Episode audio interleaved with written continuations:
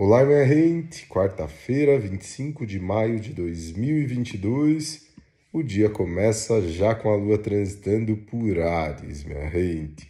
Se você vai se lembrar, no áudio de ontem eu falei que a lua transitaria, né, faria a transição de peixes para Ares por volta das seis da tarde e logo depois Marte ingressaria em Ares para começar a sua passagem no seu domicílio e que durante a noite aconteceria essa conjunção. Então a gente pode ter vindo, pode estar começando esse dia, essa quarta-feira, com uma energia muito daquela conjunção da Lua com Marte que a gente viveu à noite, madrugada, pensamentos a mil, muitas coisas, né? Emocionalmente, muitas coisas sendo tocadas e ativadas a partir desse movimento também.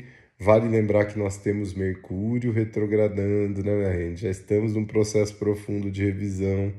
Vênus finalizando a sua passagem por Ares, fazendo a quadratura com Plutão, minha gente, que é uma quadratura intensa também, cheia de movimentos, isso traz uma certa instabilidade.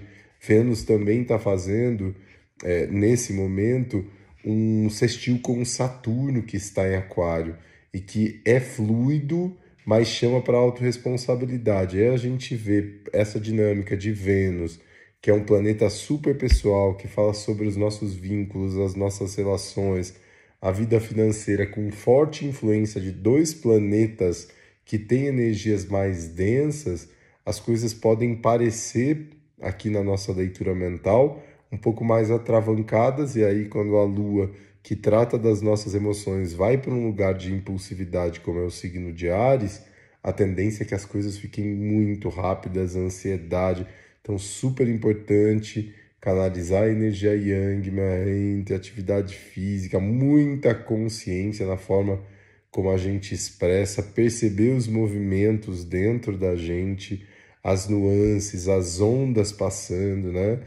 Ontem foi um dia muito intenso, né? terça-feira, muitos movimentos lunares, muitos movimentos entre os planetas, movimentos interessantes também.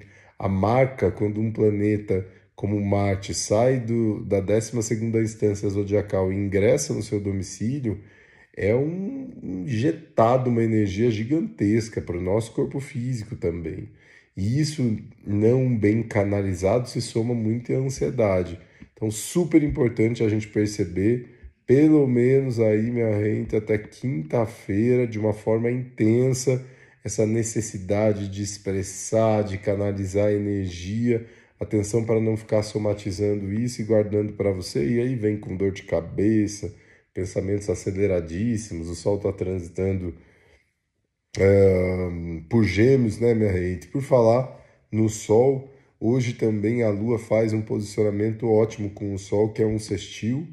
Uh, Ares e Gêmeos são signos que fazem um sextil entre si, e hoje a Lua transitando por Ares faz um sextil com o Sol, que traz mais vitalidade para esse Sol. Uh, lembrando que nós estamos numa fase de Lua minguante, minha gente. Não tem como não falar disso, né? Imagina todos esses movimentos que eu já falei cabendo ou a gente tentando é, te, tentando caber dentro dessa semana de lua minguante, fechando um ciclo de eclipses.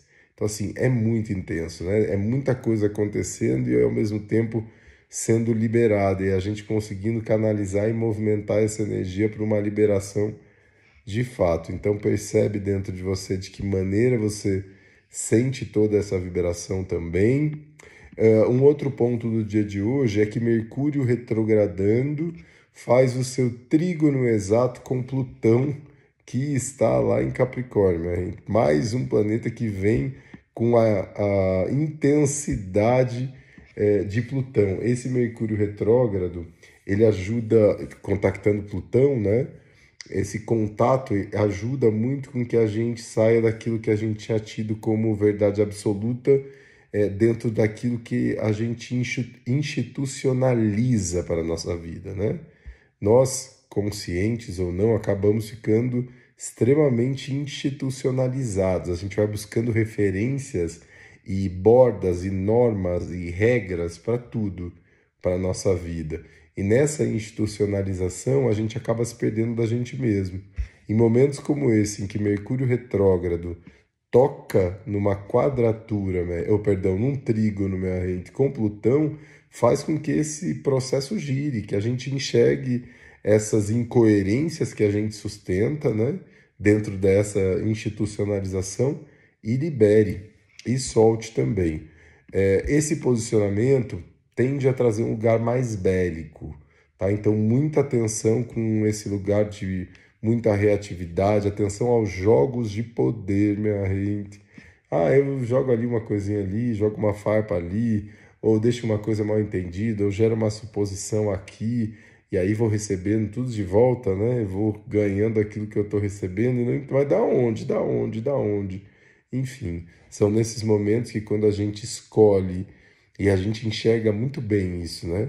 Quando a gente escolhe que a gente pode ser legal, mas esse ser legal parece que não vai dar, sei lá, emoção para a gente, ou vai fazer com que a gente não seja interessante, ou perca o poder com o outro, ou então a gente já gera, gera a suposição e acaba entregando para o outro alguma coisa pelo simples fato de tê-lo na mão, pela suposição criada, só que a gente jogou o outro numa suposição, a gente se prende numa suposição igual, e aí é um ciclo vicioso que sempre acaba colocando a gente em destruição e em sofrimento, né, hate.